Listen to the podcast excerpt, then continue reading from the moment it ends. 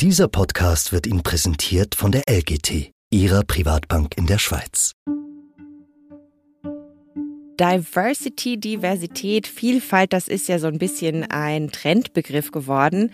Auch Diversität am Arbeitsplatz soll dazu beitragen, dass Teams bessere Arbeit leisten, dass Unternehmen mehr Profit machen und natürlich geht es auch darum, dass es einfach fairer ist, wenn alle die gleichen Chancen auf einen Job haben. Doch wie sieht Diversität am Arbeitsplatz eigentlich genau aus? Mein heutiger Gast sagt, auch ein Team aus vier weißen 40- bis 50-jährigen Männern kann diverser sein, als es auf den ersten Blick erscheint. Und damit herzlich willkommen zu dieser Folge von NZZ Megahertz. Mein Name ist Jenny Rieger und mein Gast heißt Doris Ruth Eickhoff. Herzlich willkommen. Schön hier zu sein. Okay. Mhm. Ähm, da fällt einem nichts ein. Genau. NZZ Megahertz mit Oliver Kramt sind und Jenny Rieger. Sehr gut, sehr gut. Wir werden nachher noch hören, warum wir alle besser und entspannter arbeiten könnten, wenn wir ein bisschen mehr auf Inklusion achten würden. Zuerst aber haben wir ein kleines Kennenlernspiel, das dazu dienen soll, dass unsere Gäste uns und wir unsere Gäste ein bisschen besser kennenlernen, und zwar in Form von einem Fragenkatalog. Mhm. Wenn du mir eine Zahl nennst zwischen 1 und 40, dann äh, sage ich dir die korrespondierende Frage. Dann nehme ich die 22. Mhm. Ausgezeichnete Wahl. Beschreibe deine liebste Filmszene und was dir daran gefällt. Oh Gott. äh, sowas kann ich in der Regel überhaupt gar nicht. Doch, ich kann dir eine sagen, und zwar eine Deutschsprache, die, die mir wahnsinnig lieb ist. Und zwar ist das aus Ronja Räubertochter. Mhm. Die Szene, wo Ronja und die Räuber nach dem Winter endlich wieder in den Wald dürfen. Und Ronja, und ich glaube, es ist ihr dann bald Freund Birk dabei, in eine riesig große Buschwindröschenwiese reinlaufen und einfach oh. laut vor Frühlingsfreude durch die Gegend schreien. Das ah, ist, das ist, eine sehr schöne das ist die Szene. Freude. ähm, und ich denke da eigentlich fast jedes Mal dran, wenn ich Buschwindröschen sehe. Sehr schön. Mhm. Gut, ich sage dann mal 17. Wenn du wüsstest, dass du in einem Jahr plötzlich sterben würdest, würdest du dann oh. etwas an deinem jetzigen Lebensstil ändern? Oh. Schwierige Frage. Hey, ja. ja. Also ich meine, ich denke mal, ich würde vielleicht schauen, dass ich ein bisschen weniger arbeite. Mhm. Ähm, Immer gut. Ich, ich, würde jetzt nicht sagen, dass ich jetzt äh, tatsächlich eine Bucketlist hätte oder so. Also ich müsste jetzt nicht unbedingt noch eine Weltreise machen. Ich glaube, ich würde vielleicht irgendwie einfach, ja, also ich meine, ich, ich glaube, dass ich das jetzt schon versuche zu tun, mich halt irgendwie darauf besinnen, regelmäßig, was ist mir wichtig und wie gestalte ich mir das Leben so, dass ich möglichst zufrieden bin und ja, und einfach schauen, dass ich genug Zeit mit äh, lieben Menschen verbringe und, äh, und denen vielleicht irgendwie auch ausreichend Wertschätzung ausdrücke. Ja, schön. Ja. Mhm. Das gefällt mir gut. Du bist Professorin für Kulturwirtschaft und Kulturpolitik an der University of Glasgow in Schottland und beschäftigst dich vor allem mit Diversität und Inklusion in der Kulturwirtschaft, vor allem Film und Fernsehen. Bist aber gebürtige Hamburgerin und du hast Jupp. mir geschrieben, dass du früher mal auf einer ThyssenKrupp-Werft gearbeitet hast. Ja, bei Blum und Voss. Wie war das? Das war, glaube ich, genau so, wie sich das jetzt äh, Menschen Zuhörende vorstellen, wenn man in den 1990er ein blondes Mädel über ein Werftgelände schickt. Also wenn, mhm. wenn ich nicht im Personalbüro war, sondern mit den Ingenieuren runtergegangen bin in die Werkshalle, sind die vor mir hergegangen und haben die Spinntüren zugeschlagen, weil auf der Innenseite der Spinntüren die ganzen Seite drei Mädels aus der Welt angehängt waren. Das war damals noch so. Und es war dann auch tatsächlich so, dass ich dort eine Trainee-Stelle hätte bekommen können, wenn ich sie gewollt hätte. Ich habe das dann mit meiner Chefin besprochen. Und ich hatte gleichzeitig das Angebot von der Universität und meine Chefin hat mir auf den Kopf zugesagt, gehen Sie an die Universität, hier werden Sie als Frau nicht weiter. Mhm. Und es war eben genau, es war das nicht inklusive, so in Sachen Gender. Wenn ich mir aber zum Beispiel Migrationshintergrund angucke, war das eine andere Geschichte. Da mhm. war eine große Mischung, natürlich eher an der Werksbank als im Personalbüro. Aber da war ein ganz anderes Miteinander. Ob sich da dann trotzdem alle Menschen auch wirklich irgendwie respektvoll eingebracht gefühlt haben, das äh, weiß ich nicht. Dafür war ich nicht oft genug an der Werkbank, aber das war ein anderer Mix. Aber ja, das prägt.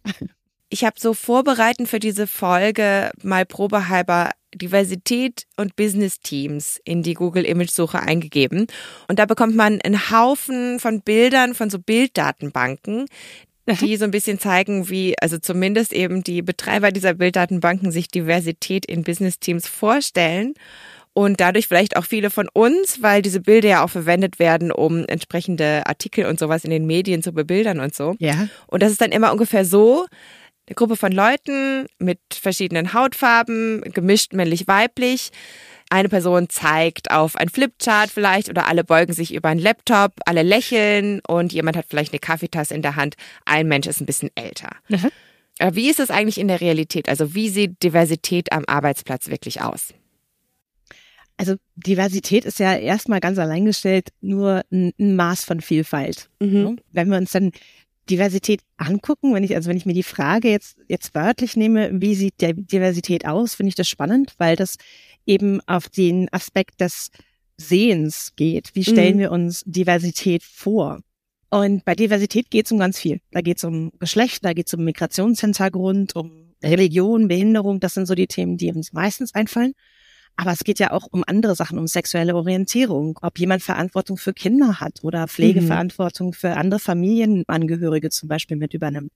Das hat ja alles Einfluss darauf, wer bei uns sich in die Arbeitswelt einbringen kann und was diese Menschen dann zum Miteinander und zum Arbeitsergebnis beitragen dürfen. Sehen können wir davon ganz vieles überhaupt nicht. Ja. Und deswegen ist es immer sehr interessant, wie, wie solche Bilder dann aussehen. In Großbritannien ist da im Moment dann immer noch gerne jemand im Rollstuhl dabei oder mit einem Gehstock, um da irgendwie Behinderung noch mit einzubringen. Ich habe mal in die Statistiken nochmal reingeschaut. Es gibt eine Studie der äh, UK Screen Alliance, die also Film und Fernsehen Arbeitende befragt. Und da haben sich 12 Prozent aller Beteiligten als behindert beschrieben. Das ist übrigens nur knapp halb so viel wie in der britischen Bevölkerung insgesamt, davon mal ganz abgesehen. Aber von diesen 12 Prozent beschreiben sich 80 Prozent als neurodivergent. Mhm. Und auch von den übrigen 20 Prozent, die also Hörbehinderungen haben oder äh, sehbehindert sind oder körperlich behindert sind, sieht man ja auch nicht alles sofort. Man sieht ja nicht, ob jemand mit Chronic Fatigue Syndrome lebt oder taub ist. Trotzdem hat sich halt diese Idee der sichtbaren Vielfalt festgesetzt. Und, und da schließen sich dann Fragen an, wie, wie macht man Diversität sichtbar? Äh, wo gucken wir hin? Wo sehen wir Diversität? Wo, wo übersehen wir sie? Aber so richtig Diversität, Diversität korrekt abzubilden, das geht nicht. Mhm. Ja. ja. Also, man kann vielleicht ein Stück weit Diversität, die nicht da ist, versuchen zu signalisieren. Aber selbst wenn ich irgendwie vier weiße mittelalte Männer an einen Tisch setze, dann kann da ja auch immer noch einer von schwul sein und der nächste taub und ein dritter ist irgendwie ganz bildungsfern aufgewachsen und da, da habe ich da auch Diversität, aber die sieht man einfach nicht. Mhm. Ich hatte auch den Eindruck beim Vorbereiten, dass es, also zumindest im deutschsprachigen Raum, wenn diese Diversitätsfrage und eben auch im Business-Kontext im Raum steht, viel um Geschlechterparität geht. Ja. Absolut. Mhm. Ja. Das ist ja auch was, was man eben sehr einfach äh, relativ direkt sehen kann, oder meistens zumindest. Naja, das glauben wir. Ja. Ne? Mhm. Also das, das äh, ist ja auch mittlerweile, äh, ich weiß da leider gerade nicht, wie das im deutschsprachigen Raum so ist. In Großbritannien ist das im Moment ein ganz, ganz großes Thema. Mhm. Kann ich eigentlich davon ausgehen, dass ich Geschlecht an der Person erkennen kann? Oder sollte ich jetzt ja vielleicht lieber ein bisschen vorsichtiger sein und eben fragen, okay, welche Pronomen benutzt du? Ähm, und dann kann ich eben rausfinden, welche Geschlechteridentität jemand hat und wie jemand angesprochen werden möchte. Du bist ja seit jetzt wie lange? 17 Jahren in Großbritannien? 17 Jahre, mhm. ja. und hattest da im Vorgespräch auch gemeint, da gibt es vielleicht noch einen kleinen Disclaimer zu erwähnen. Ja, genau. Das ist super, dass du mich erinnerst. Danke. Ich bin aus der deutschen Diversitätssprache schon eine ganze Zeit raus. also, und da hat sich ja auch wahnsinnig viel getan, weil Deutsch ja eben eine, äh, eine Sprache ist, wo eben Gender sehr in, in unsere Sprache mit reingebacken ist. Und mich da jetzt wieder umzugewöhnen und zu versuchen, jetzt so zu sprechen, wie man vielleicht oft Deutsch eben heute über Diversität und Inklusion sprechen würde. Also da bitte ich im Vorhinein schon mal um Nachsicht, falls mir da irgendwelche Patzer passieren. Aber dafür hast du ja so ein bisschen auch Blick auf die angelsächsische oder zumindest die, die mhm. britische mhm. Kultur, was so Diversität am Arbeitsplatz angeht. Und das ist, glaube ich, auch nützlich und sehr interessant für unsere mhm. Zwecke, da mal so ein bisschen vergleichend drauf zu schauen. Ja, ja, da gibt's Parallelen, natürlich gibt's da Parallelen. Also zum Beispiel, was du eben angesprochen hast über Geschlechter, Gleichberechtigung der Geschlechter. Auch das ist hier bei uns sehr, sehr einflussreich. Aber mittlerweile gucken wir auf äh, viel, viel mehr individuelle Merkmale. Und wir haben ein Projekt im Moment, wo es tatsächlich hauptsächlich um Frauen in der Filmbranche geht. Und das fühlt sich fast schon so ein bisschen rückschrittig an. Also mhm. da muss man schon sehen, dass man wirklich auch durch die Bank weg Klasse integriert, Rasse integriert, Behinderung integriert. Sonst wird das Ganze einfach zu reduktiv. Und mhm. diese Perspektive ist in Großbritannien, glaube ich, deutlich vielfältig. Diversität ja. ist hier vielfältiger, glaube ich, als noch im deutschsprachigen Diskurs. Mhm. Was aber auch wahrscheinlich einfach historische Gründe hat, oder? Also ich meine zum Beispiel Großbritannien ist, hat jetzt eine ganz andere Einwanderungsgeschichte und Kolonialgeschichte mhm. und sowas als jetzt zum Beispiel Deutschland oder die Schweiz. Das stimmt. Also Geschichte spielt auf alle Fälle eine Rolle. Was macht den Unterschied? Rasse ist da in England oder Großbritannien natürlich ein, Thema aufgrund der Kolonialgeschichte, ganz mhm. richtig. In Deutschland ist es dann vielleicht Migrationshintergrund. In Großbritannien spielt Klasse eine unfassbare mhm. Rolle. Das mhm. kann man sich, glaube ich, nicht wirklich vorstellen, wenn man hier nicht mal gelebt hat. Ja. also das hat wirklich Dimensionen im Alltag, im, im Lebensalltag.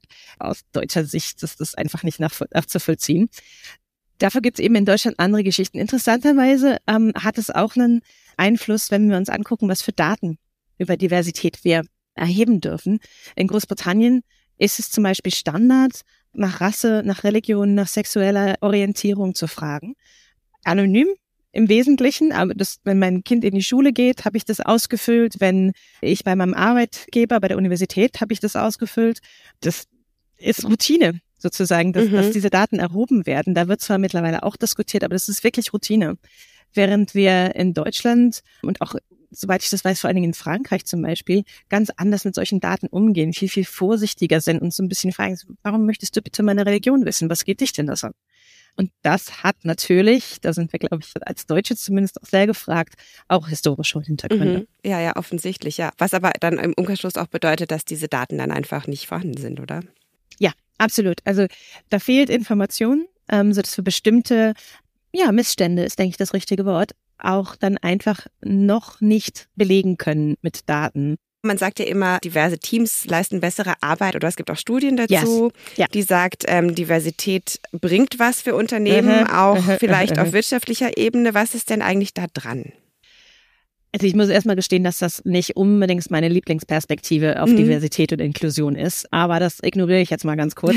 ähm, wenn wir mehr Diversität in unseren Teams haben, wenn wir Menschen ordentlich, also respektvoll, aufmerksam, empathisch einbeziehen, haben wir mehr Perspektiven am Tisch, wir nehmen mehr Möglichkeiten wahr, wir nehmen auch mehr Risiken wahr, uns fallen mehr Handlungsalternativen ein, wir erweitern einfach unsere Horizonte und wir vertiefen Erfahrungen. Da gibt's tatsächlich Studien zu, aber ganz ehrlich, das sagt uns auch der gesunde Menschenverstand, dass sich Vielfalt auszahlt, mit Sicherheit auch finanziell. Wenn ich an meinen eigenen Forschungsbereich rangucke, in den Film und Fernsehen, in der Film- und Fernsehbranche, da gibt's ganz häufig das Argument, dass eine diversere Belegschaft mehr Kundensegmente erschließen kann. Mhm. Zum Beispiel in der Videospielindustrie gibt's im Moment die paradoxe Situation, dass wir bald sehr starke Jahrgänge von Arbeitenden haben, die in Rente gehen, mhm. die richtig Zeit und gutes Technikverständnis mitbringen werden und die aber eigentlich als Videospielende nicht eingebunden sind. So, in der Videospielbranche mhm. sind ganze vier Prozent der Arbeitenden älter als 50 Jahre. Vier Prozent.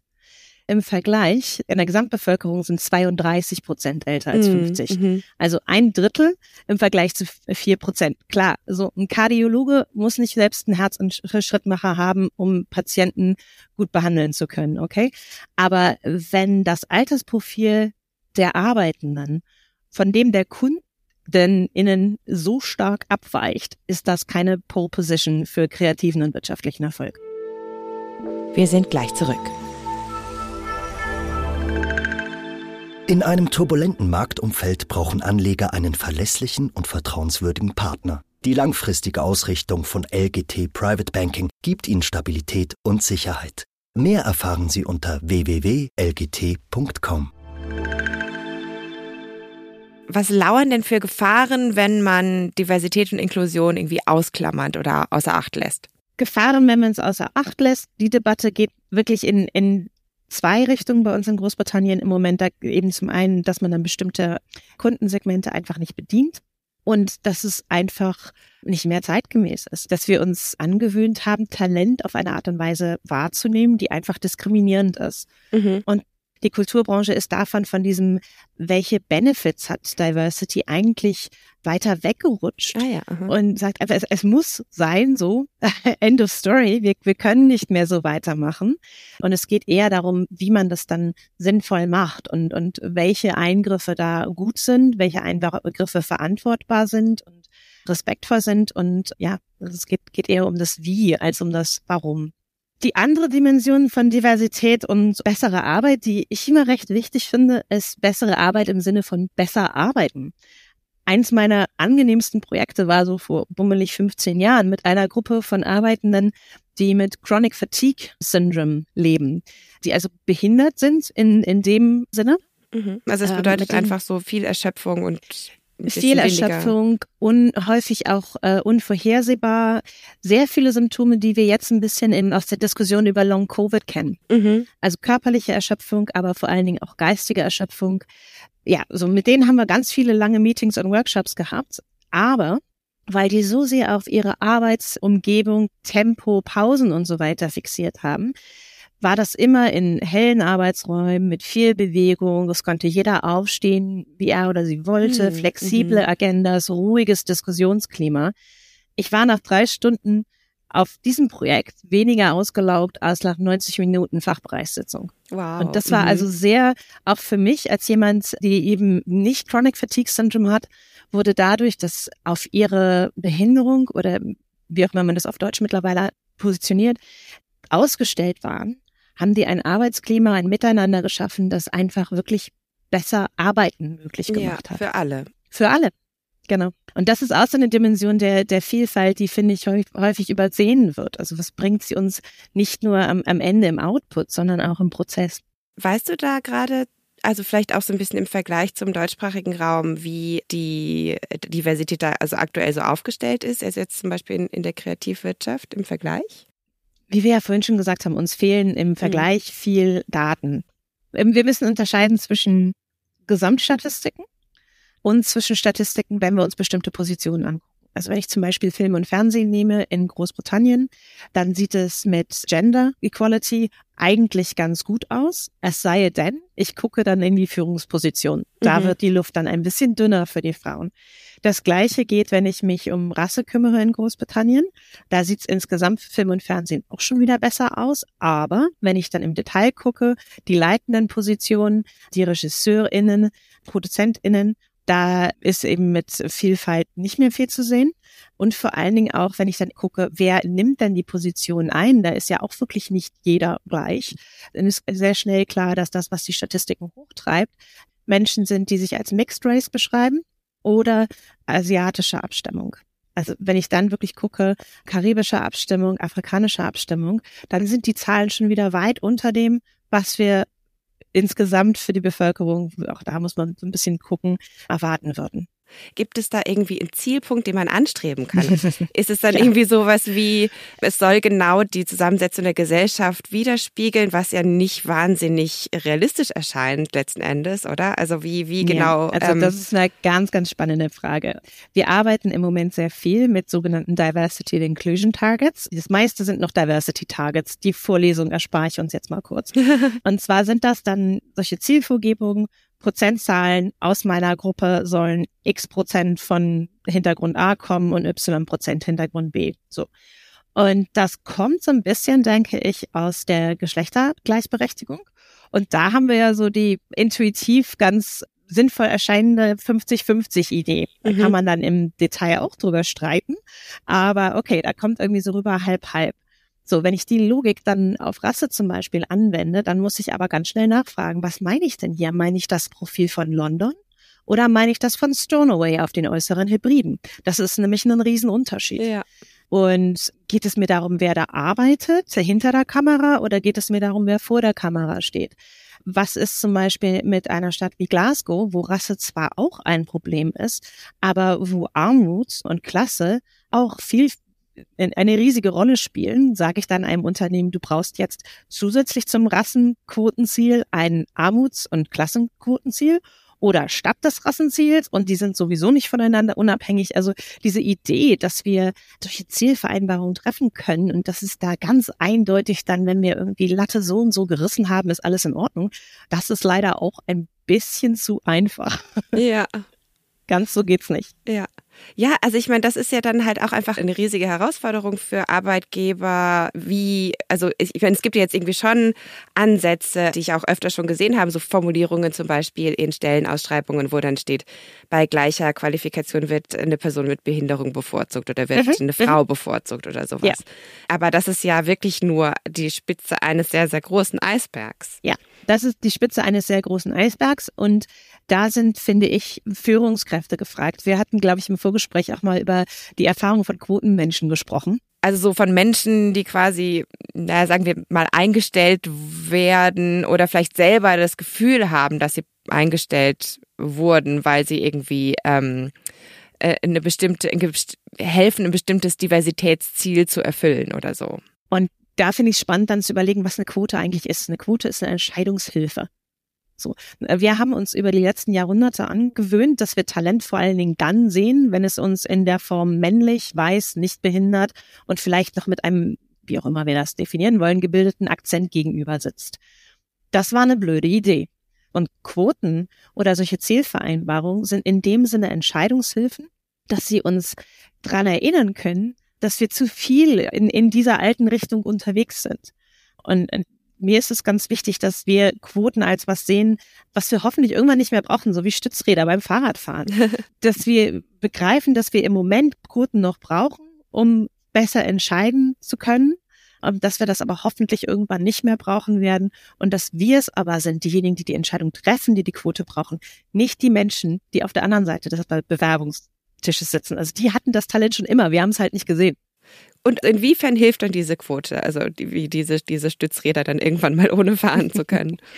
Ich denke schon, dass Quoten und Zielvereinbarungen uns zwingen, darüber nachzudenken, wie wir Talent wahrnehmen, wie wir unsere Entscheidung treffen. Ich mag das Beispiel gerne von einem der britischen Sender, ich glaube es war Viacom, die irgendwann gesagt haben, naja, eigentlich brauchen wir keinen geschriebenen Lebenslauf, wenn wir hier junge Menschen einstellen, die wir vor die Kamera stellen möchten oder von denen wir möchten, dass sie uns irgendwie visuelle Produkte produzieren. Und die haben dann diese jungen Menschen gebeten, haben gesagt, macht uns ein TikTok-Video. Schickt uns keinen Lebenslauf, denn das können immer diejenigen am besten, wo am besten noch, noch Mittelklasse-Eltern dahinter stehen, die wissen, mm. dass man da Oxford draufschreiben muss sondern schickt uns ein Video, macht den Content und schickt uns den Content und dann sehen wir, ob ihr Talent habt, Content zu produzieren. Und kommt eine ganz andere Menge an Talent, dann wird dann sichtbar. Und sowas finde ich spannend. Mhm, ja. Also ich stelle mir eben vor, dass man, wenn man jetzt sagt, als Unternehmen oder als Entscheidungsträger in der Kreativindustrie oder sowas, dass diese Transitionsphase schwierig ist oder dass man halt sagt, so jetzt wollen wir halt irgendwie auf Diversität setzen oder diese Situation verändern da kommen ja wahnsinnig viele Dinge zusammen, die man dann ja. irgendwie plötzlich bedenken muss. Ja, und das ist was, was ich in der Kreativbranche sehe, das sehe ich aber zum, im Moment auch an Universitäten. Wenn wir mehr Diversität wollen, und Diversität ist ein Symptom von Inklusion, worüber wir eigentlich reden, ist, dass Menschen inklusiv, respektvoll miteinander umgehen. Mhm. Wenn wir das wollen, dann ist das im Prinzip ein Change Management Projekt. Da geht es nicht nur darum, Leute mit einer bestimmten Hautfarbe einzustellen, sondern da geht es darum, zu überdenken, wie gehen wir im Unternehmen miteinander um. Was sagen wir, was wissen wir, welche Sprache benutzen wir, wie beziehen wir andere Leute ein. So. Und das ist wirklich ein Führungskraftprojekt. Da müssen Führungskräfte vorleben, dass Menschen Fehler machen dürfen, denn Fehler macht man ständig.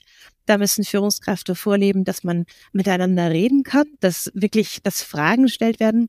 Wir haben ein Projekt mal gemacht mit den britischen Fernsehsendern zu der Frage, was steht mehr Inklusion von behinderten Menschen im Wege im britischen Fernsehen, denn die sind wahnsinnig unterrepräsentiert. Es ist unterirdisch. Und in 20 Jahren Forscher sein ist mir noch nie ein Befund so vom äh, aus dem Computer gesprungen wie in der Studie. In jedem, aber auch wirklich jedem Interview kam das Wort Angst, Fear vor. Dass mhm. die Menschen Angst haben, dumm dazustehen, weil sie was nicht wissen. Sagen wir noch, weiß ich nicht, sagen wir noch taubstumm? Dass die Menschen Angst haben, jemand anderen zu verletzen, weil ja. sie deren Behinderung falsch beschrieben haben oder dass die Menschen sogar Angst haben, dass sie verklagt werden, weil sie irgendwas ja. gesagt haben, mhm. was den anderen oder anderen oder die anderen einen Schadensersatzanspruch hat. So. Und diese Angst steht wirklichem Wandel entgegen. Da gibt es Studie nach der Studie, Angst und Scham über Fehler, die man in der Vergangenheit gemacht hat oder Fehler, die man in der Zukunft vielleicht macht. Das ist die größte Barriere gegenüber Wandel. Und das müssen wir in unseren Unternehmen adressieren. Wir müssen darüber reden, dass Leute sagen dürfen, ich weiß nicht, wie ich über Transleute rede, ich weiß nicht, welche Sprache ich da benutze, ich möchte niemanden verletzen, aber ich weiß einfach nicht. So. Und dieses Klima müssen wir schaffen. Ja, und auch das ist ja, also ich meine, du kannst das als Arbeitgeber wollen, aber dann ja. sind ja auch noch andere Leute da, die du auch noch Natürlich. alle überzeugen musst. Ja. Und das ist, das ist ja eine Riesenaufgabe. Es ist auf der einen Seite ist es eine Riesenaufgabe, das gebe ich sofort zu. Auf der anderen Seite sind die Grundprinzipien eigentlich ziemlich banal. Mhm. Und es geht wirklich zurück auf so Geschichten wie behandle andere Menschen, wie du selber behandelt werden möchtest. Und ich finde, für mich der Ansatz ist, bei den Leuten Neugier zu entwickeln. Sagen, du, du lernst was Neues, du lernst neue Menschen kennen.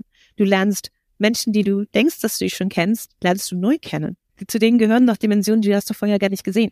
Das ist doch schön. Wir sind doch soziale, wir sind doch Herdentiere. Wir haben doch eigentlich Interesse an anderen. Wir finden es doch eigentlich schön, wenn wir zu anderen eine Beziehung ausstellen, wenn, wenn wir merken, dass da was ist, dass da eine Resonanz ist. Ich glaube wirklich, dass das so die, so die, die Grundeinstellungen sind, von mit anderen Leuten ins Gespräch kommen zu können und selber einfach ohne Probleme sagen zu können, das weiß ich noch nicht. Das, das, das ist ja nichts Schlimmes. Lernen ist doch eine gute Sache ich muss die Tür aufmachen. Wenn ich ein, und ich sage das jetzt an einem Beispiel von einem Gremium, in dem ich sitze, wo wir angefangen haben, eben zu sagen, okay, wie ist das mit der Chat-Funktion in Zoom? Funktioniert das für alle? Und da hat eine gesagt, nein, das funktioniert für mich nicht, weil ich einen Screenreader benutze. Lassen wir es bitte bleiben. So. Mm, mhm. Woran ich nicht gedacht hatte, ist, dass dann sich sofort die zweite gemeldet hat und gesagt hat, und ich lese übrigens von den Lippen ab, könnt ihr bitte euch alle so hinsetzen, dass ihr mit dem Gesicht einigermaßen im Licht seid und nicht zu schnell redet, damit ich euch lesen kann. Hätte ich davon allein dran gedacht? Nee, brauchte ich aber auch nicht, weil dadurch, dass man eben nach der einen Einstellung gefragt hat, haben sich dann Leute, andere Leute ermutigt gefühlt zu sagen, okay, wo du das jetzt gerade sagst, das ist nicht mein Problem, aber können wir bitte so und so machen, weil dann bin ich besser mit einbezogen. Wir brauchen das nicht alle zu wissen. Wir brauchen eine, ein Klima, in dem Menschen sich wohlfühlen, wenn sie bestimmte Sachen einfach sagen können. Mhm. Darum geht's. So klingt das dann wirklich auch gar nicht mehr so kompliziert. Das ist auch nicht kompliziert. Hm. Es geht um das Klima, das Miteinander. Wie geht es denn quasi, also so Menschen mit jetzt diversen Hintergründen in verschiedenen Arbeitskontexten? Also es gibt ja da verschiedene Ebenen, zum Beispiel irgendwie einfach sowas wie Bezahlung oder auch Chancen auf Weiterkommen in der ja, Karriere. Ja. Da auch wieder in meinem Fall, die, die Statistiken fallen aus der Kulturwirtschaft in Großbritannien. Bezahlung ist nicht mehr so das Riesenproblem, wenn Menschen, also zumindest im Fernsehen, wenn Menschen erstmal in bestimmten Positionen sind, gibt's da immer noch Pay Gaps, die spielen sich, ich habe vorhin nochmal geguckt, aber in der Regel so um die 10, 15 Prozent ab. Das ist immer noch nicht gleich, okay? Also 85 und 90 ist einfach nicht das gleiche wie 100. So. Da beißt die Maus keinen Faden ab. Das sind aber auch so Statistiken, wo dann häufig ich weiß nicht, ob ich mich immer darauf verlassen möchte. Was wir aber zum Beispiel ganz klar sehen, ist, dass Menschen aufgrund ihrer persönlichen Merkmale in bestimmte Berufe oder bestimmte Sparten reingeschubst werden. Also Behinderte dürfen dann die Paralympics Reportage machen, aber nicht zwingend einfach nur ein Drama. Mhm. Frauen führen Regie vor allen Dingen in den Bereichen Doku, Lifestyle, Quiz und Männer machen die Krimis. Mhm. Es gab mal eine Studie von einem Kollegen, der hat sich Schauspieler und Rasse angeguckt und hat also gesagt, okay, ja, da, da sieht mittlerweile in, in den Gesamtstatistiken besser aus, aber wenn ich mir dann angucke, wen die, in dem Fall waren es vor allen Dingen asiatische und muslimisch aussehende Schauspieler, die haben dann immer irgendwie entweder den Terroristen oder den Imbissbesitzer gespielt. Aber natürlich nicht den Professor oder die Medizinerin. Also, dass man einfach die Leute in so, in so Sparten reinschubst aufgrund ihrer individuellen Merkmale. Wenn man jetzt zum Beispiel ein Arbeitgeber ist und sagt, ich möchte gerne in diverse, diverse Teams und finde dann aber die Menschen nicht, die qualifiziert wären für diesen Job, die jetzt eben das Diversitätskästchen irgendwie ankreuzen könnten. Es, es fängt ja schon viel früher an, also auch ja. schon bei Zugang zu Bildung zum Beispiel oder ja. eben, ja, also ja. so, wer, wer bekommt ein Praktikum zum Beispiel? Wer bekommt ein Praktikum oder was machen wir in der Schule? Mhm. Ähm, einer von meinen Industriepartnern hat mir diese horrende Geschichte erzählt, wo er auf dem Karriere, äh, Karrieremarkt, Karriereforum war, wo Schulklassen mit Lehrern dann vorbeigekommen sind. Und sah also eine Gruppe Schüler, Schülerinnen auf ihn zukommen. Und neben ihm, er, er kam aus der VFX, also so technischen Animationsgeschichte, wo ganz dringend Frauen auch gebraucht werden. Und machte sich so gerade bereit. Und neben ihm waren aber die Herrschaften von Make-up und Kostüme. Und er hörte dann nur die Lehrerin zu den Kindern sagen, so, und die Mädchen können ja dann vielleicht da drüben zu Make-up rübergehen und die Jungs mal bei VFX und Animation gucken. Oh je. Ja. Was soll ich denn da, da noch geht's machen? Schon los. Mhm. Wenn die, also da sind wir alle so ein bisschen gefragt. Auf die Frage, ich möchte die Frage nochmal kurz aufdröseln. Mhm. So, was möchten wir? Wir haben uns darauf geeinigt, dass Diversität ein Symptom ist, ein Anzeichen von inklusivem Miteinander. Als Unternehmen möchte ich immer noch die Leute, die hier einen wirklich guten Job machen können. So.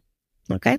Und ich möchte als Gesellschaft, dass die Chancen bekommen und nicht diskriminiert werden, die sie haben möchten.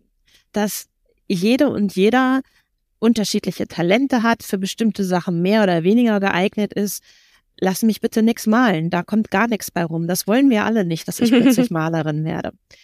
Es geht einfach darum, dass wir niemanden systematisch mehr Barrieren in den Weg legen. Das wollen wir abbauen damit sich jede und jeder in unsere Gesellschaft so einbringen kann, wie das für den oder diejenige sinnvoll ist. Das ist die, diese, was möchte ich? Möchte ich Diversität? Jein. Ich möchte eigentlich Inklusion. Mhm. Und ich würde auch wahnsinnig gerne irgendwann mal an den Punkt kommen, wo ich vier weiße Männer zwischen 40 und 50 um den Tisch habe und sagen kann, ja, das ist das richtige Team. Ich weiß genau, dass die hier sitzen und dass das die Besten für diesen Job sind. Das mhm. ist total möglich. Im Moment kann ich der Sache nur noch nicht trauen. Wenn ich das sehe, dann denke ich auch so, naja, habt ihr auch nach was anderem geguckt. Das ist wichtig, Diversität oder Inklusion. Jetzt zu der Frage, was denn, wenn das Talent noch nicht da ist? Das ist immer so ein bisschen schwierig. In der Filmbranche haben wir festgestellt, dass es häufig eine Ausrede ist. Also das Talent ist da, wir gucken noch nicht richtig. Wir verbinden nicht die richtigen Leute. Wir sprechen nicht die richtigen Leute an. Ja, wir müssen mehr an der, in, in unserer Debatte hier heißt es Pipeline. Wir müssen mehr an der Pipeline arbeiten. Wir müssen eben daran arbeiten, dass LehrerInnen die SchülerInnen nicht von Anfang an irgendwo in bestimmte Richtungen schubsen. Aber wir müssen auch an unserem Blick auf die Menschen, mit denen wir uns verbinden können. Daran müssen wir eben auch ändern und müssen sagen, okay, wie, wie sieht das denn aus? Wie, wen, wen kann ich hier noch ansprechen? Wenn du jetzt so zurückschaust auf die letzten, sagen wir so 10, 20 Jahre oder so, mhm. was würdest du sagen, hat sich getan und was würdest du dir noch wünschen für die nächsten 20? Was sich getan hat, ist, dass wir schon viel, viel mehr darüber reden. So. Wir ziehen jetzt nicht immer den Kopf ein, wenn es irgendwie um Diversität geht. Was ich mir wünschen würde, wirklich wünschen würde, ist, dass wir anfangen, über Inklusion zu reden und dass wir diese Lernbereitschaft, dass wir die wirklich, die Neugier auf andere Menschen, dass wir die in den Vordergrund stellen. Denn dann können wir ganz persönlich, glaube ich, auch ganz viele schöne Erlebnisse haben und Menschen auf eine Art und Weise kennenlernen, wo sie unser Leben in einer Art und Weise bereichern, wie das eben im Moment nicht stattfindet. Und das fände ich einfach wahnsinnig schön. Das würde ich mhm. mir für uns alle wünschen. Ich glaube, dass mit einem geänderten Blickwinkel auf Inklusion und Diversität jede und jeder von uns Dinge lernen kann und Begegnungen haben kann, die wir im Moment nicht haben und über die wir uns dann freuen werden, dass wir sie haben. Sehr schönes Schlusswort. Doris Roth-Alko, vielen, vielen Dank, dass du uns äh, was über Diversität am Arbeitsplatz erzählt hast. Sehr gerne, hat mir Spaß gemacht. Das war's für heute bei NZZ Megahertz. Ich bin Jenny Rieger und verabschiede mich hiermit. Nächste Woche hört ihr hier wieder Oliver Kamenzind mit einem neuen Gast über ein wichtiges Thema, das vielleicht auf den ersten Blick ein wenig mühsam erscheint. Es geht nämlich um Smalltalk. Wusstet ihr, dass Smalltalk Beziehungsarbeit ist und deswegen sehr, sehr wichtig? Ja, ich auch nicht. Wenn ihr mehr darüber erfahren wollt, dann schaltet doch auch nächste Woche wieder ein. Wir würden uns sehr freuen. Wir freuen uns auch über Zuschriften, Kommentare, Anregungen, Kritik. Alles bitte auf unsere Mailadresse megaherz.nzz.ch. Und am besten abonniert ihr diesen Podcast gleich auf der Podcast-Plattform eures Vertrauens, damit ihr auch zukünftige Folgen nicht verpasst. Also, bis dann, schöne Woche euch.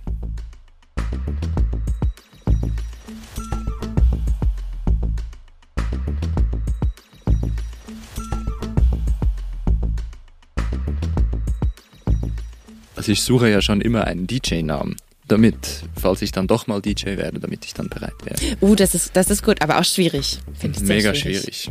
Mega. Eine Weile lang war mein Favorit. DJ Megaherz. Oldies only.